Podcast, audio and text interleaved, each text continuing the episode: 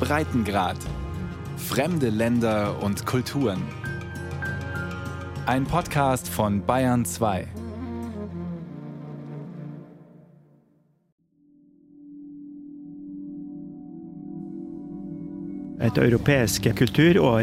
Ein europäisches Kulturjahr in Nordnorwegen ohne Natur wäre wie ein Kulturjahr in der Sahara ohne Sand und Hitze.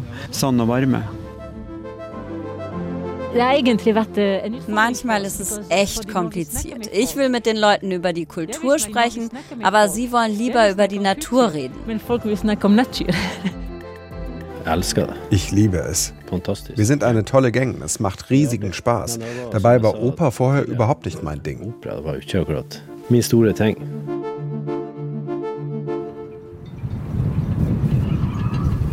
Die Natur ist rau, die Stadt wie ein Schachbrett aufgebaut, der Wind ist kalt. Warum Bude und das ganze Nordland eine nordeuropäische Kulturmetropole sein sollen, das erschließt sich auf den ersten Blick nicht. Wandern kann man hier in Nordnorwegen, allein sein, die Extreme der Jahreszeiten erleben. Den Zauber der Mitternachtssonne oder die totale Dunkelheit der Polarnacht. Bude als Naturmetropole hätte mehr Sinn gemacht, könnte man meinen. Die Kultur wiederum muss man suchen und sich erarbeiten. Deshalb beginnt dieses Feature über die europäische Kulturhauptstadt Bude nicht mit Superlativen, mit großen Namen aus Kunst- und Kulturszene sondern es beginnt mit den Menschen, die hier leben. Denn wer die nicht kennt, kann den Zauber dieser europäischen Kulturregion nicht begreifen. Storm. Wir spazieren mit Marie Peyre am Wasser entlang. Marie ist Französin, stammt aus Marseille und ist Teil des Kommunikationsteams von Bude 2024. Sie betreut die internationale Presse.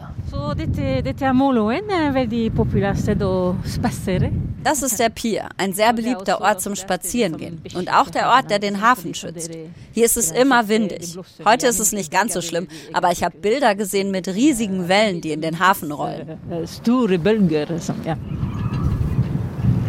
Heute soll es nicht ganz so schlimm sein, sagt sie. Ansichtssache. Ein Regenschirm hätte keine Chance. Es bläst und heult, was das Zeug hält. Aber die Maßstäbe für Wind sind hier offenbar andere. Marie Peyre zeigt auf das auffälligste Gebäude am Platz, das Kulturzentrum Stormen, zu Deutsch Sturm. Eine Fensterfront über mehrere Etagen zeigt Richtung Wasser. Dahinter eine dieser typisch nordischen Bibliotheken. Viel Raum, viel helles Holz, viele Bücher. Design trifft auf Gemütlichkeit und Licht.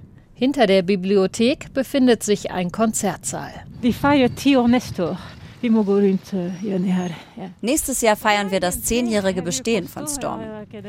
Seit es dieses Gebäude gibt, hat sich Budö auf die Kultur konzentriert. Die Kultur stand auf einmal im Mittelpunkt und Budö beschloss, sich als Kulturhauptstadt Europas zu bewerben. Die Bewerbungsphase spricht für sich. Hier kann man das erste über die DNA dieses nördlichen Flecks Europas lernen. Die Nordmänner und Frauen, sie lassen sich nichts sagen, schon gar nicht von den Südnorwegern, von denen, die in der Hauptstadt wohnen. Im Gegenteil. Für die Bewerbung zur europäischen Kulturhauptstadt gab es zunächst kein Geld des zuständigen Ministeriums, und trotzdem haben die Menschen oberhalb des Polarkreises ihren Hut in den Ring geworfen. Das ist schon sehr nordnorwegisch, dieses Wir ziehen es trotzdem durch. Wir haben uns entschlossen, eine Kulturhauptstadt zu werden und am Ende haben wir das Geld dann von der Regierung auch bekommen. Man muss sich trauen, etwas entscheiden und es dann einfach machen.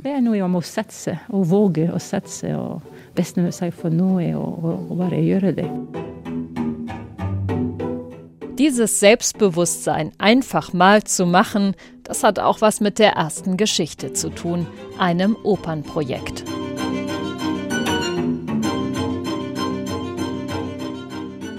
Die Querini-Oper ist auf der Inselgruppe Röst entstanden, südlich der Lofoten.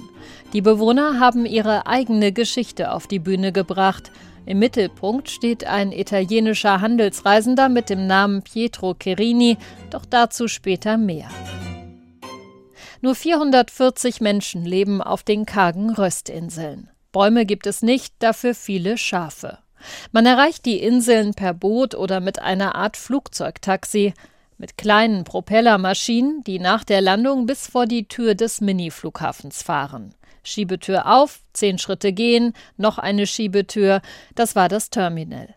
Dann steht man auf dem dazugehörigen Parkplatz, auf dem gerade mal eine Handvoll Autos Platz finden. Unser Mietwagen steht irgendwo dazwischen, der Schlüssel steckt. Wir sollen später im Hotel vorbeifahren und zahlen. Hier ist alles ein bisschen einfacher. Nach einer kurzen Fahrt über die Insel erreichen wir eine Fischfabrik. Ja, ja er er er er bra mye fisk. Så, men alt er ferdig sortert nå.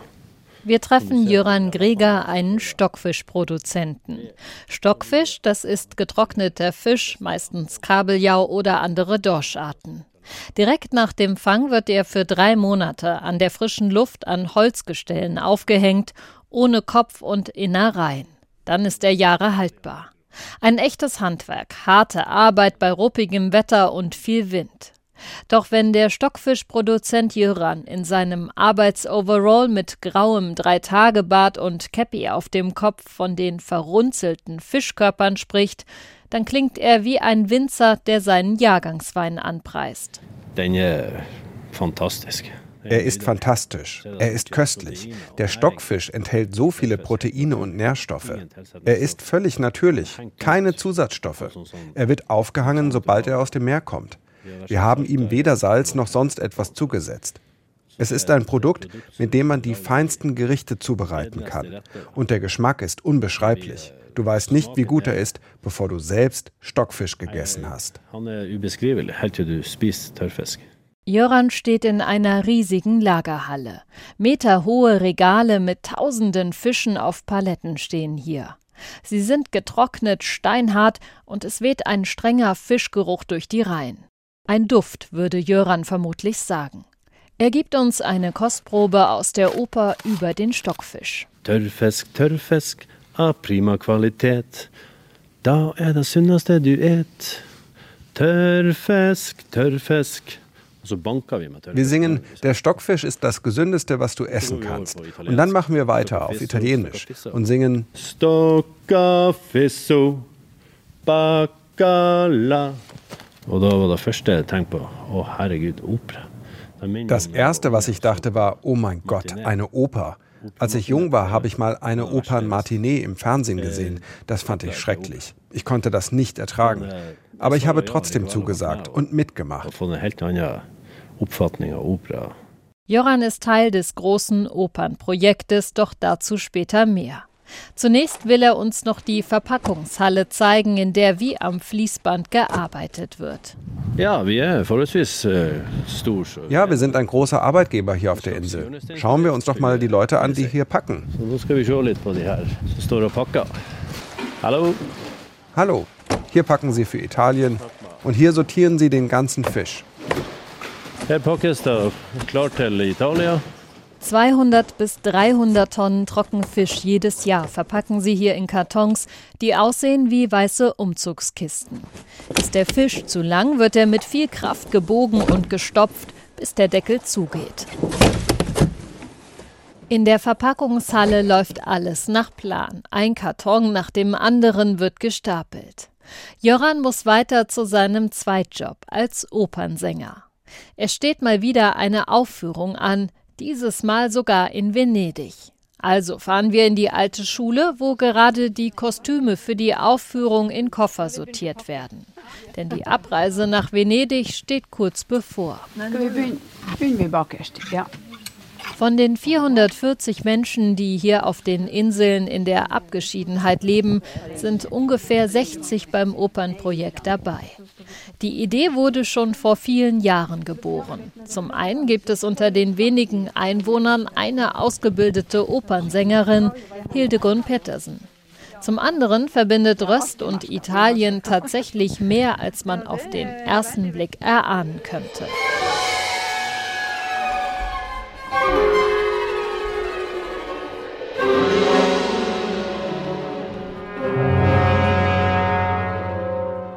15. Jahrhundert strandeten auf den abgelegensten Inseln der Röstgemeinde elf italienische Seemänner.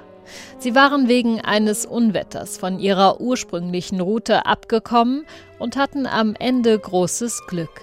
Fischer von Röst fanden die ausgehungerten Männer und nahmen sie mit zu sich nach Hause. Drei Monate lang wurden sie mehr oder weniger aufgepäppelt, bis sie wieder reisefähig waren. Einer der Schiffbrüchigen war Pietro Cherini, ein einflussreicher Handelsreisender aus Venedig. Auf dem Rückweg nahmen die Männer den norwegischen Stockfisch mit nach Hause. Dieser Moment gilt als der Anfang eines florierenden Handels zwischen Nordnorwegen und Italien. Und bis heute, so glauben manche auf Röst, ist der italienische Einfluss hier immer noch zu spüren. Denn die norwegischen Männer gingen weiter fischen und ließen ihre Frauen mit den Italienern allein zu Hause. Ja. Da gab es bestimmt Liebschaften, das ist sicher. Wir haben auf jeden Fall einige italienische Gene. Und bei vielen sieht man das auch. Es gibt viele Menschen mit dunklerer Hautfarbe auf Röst, über die wir uns immer gewundert haben. Kanske lite fra Italien.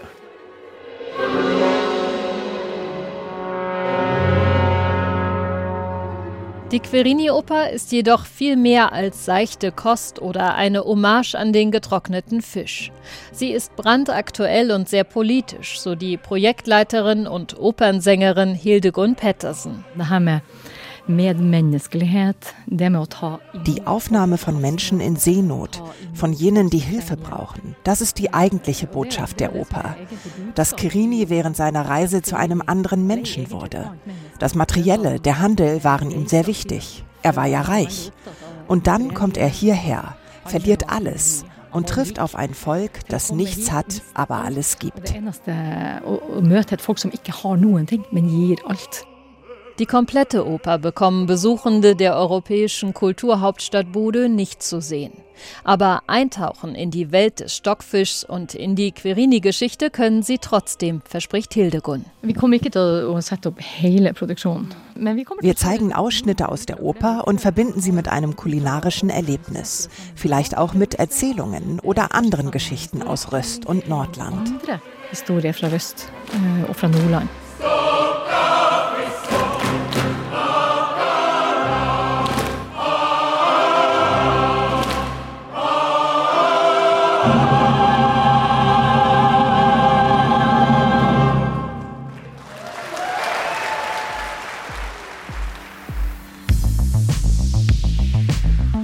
Wir verabschieden uns von den quirligen, opernaffinen Inselbewohnern und steigen wieder in die kleine Propellermaschine Richtung Festland.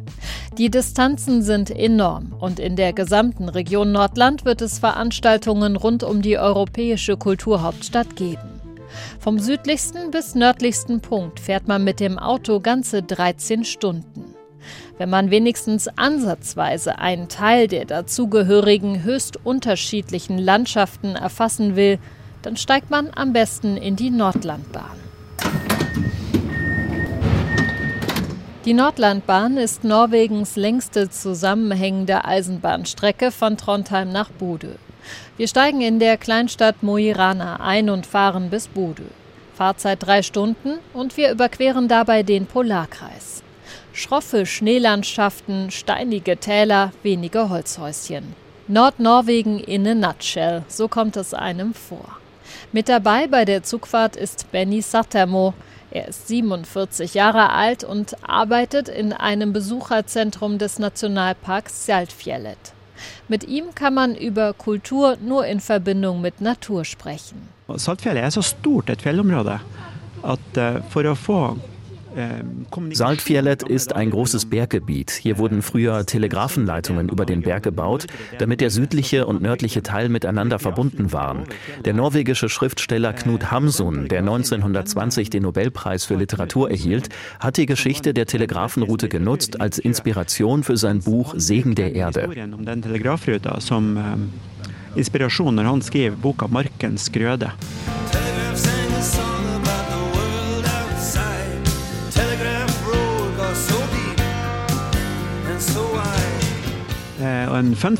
Und eine lustige Geschichte ist, dass Mark Knopfler das Lied Telegraph Road über just diese Verbindung geschrieben hat. Ich muss gestehen, dass ich ein wenig stolz darauf bin. Benny Sattermo ist einer dieser selbstbewussten Nordnorweger, die eine tiefe Verwurzelung in der Heimat ausstrahlen. In den skandinavischen Ländern gibt es das Wort Friluftsliv, übersetzt etwa draußen leben, Freiluft leben. Es gibt schlicht kein deutsches Wort, was dieses Gefühl auf den Punkt bringt. Gemeint ist, dass man so viel wie möglich draußen ist, in der Natur. Egal ob als Extremwanderer oder Spaziergänger, ob Campen im Schneesturm oder Schwimmen im kalten See mitten im Sommer. Draußen sein als Lebensgefühl. Und det er faktisk litt svårt å forklare es ist tatsächlich schwer zu erklären, wenn man es nicht selbst erlebt hat. Nachts in einem Zelt zu liegen, in der Übergangszeit von Winter zu Frühling, in den frühen Morgenstunden das Singen der Zugvögel zu hören, die zurückgekehrt sind. Man öffnet das Zelt, ist ganz allein und schaut hinaus über die gewaltige Berglandschaft. Da fühlt man einen Reichtum, der sich schwer in Worte fassen lässt. Äh, Reichtum, som det er veldig vanskelig å formidle med ord.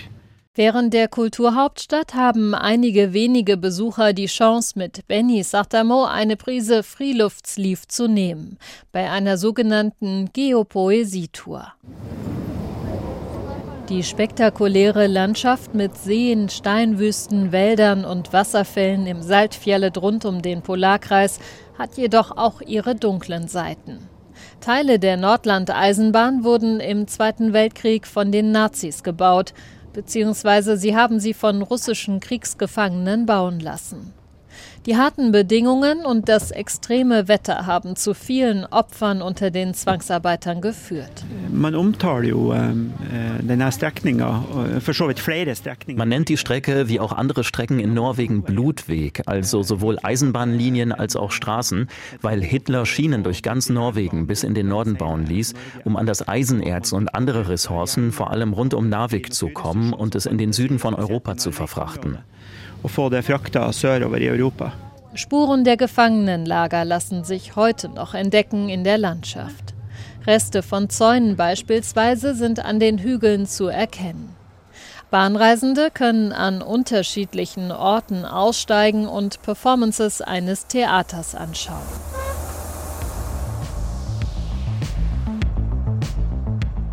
Die Bahn hält an ihrer Endhaltestelle in Bude. Gut 50.000 Menschen leben hier inzwischen. Viele moderne Häuser stehen sinnbildhaft für den Zuzug der vergangenen Jahrzehnte. Die Aufbruchsstimmung, die an vielen Stellen der Stadt zu spüren ist, die versteht man am besten, wenn man in die Vergangenheit reist.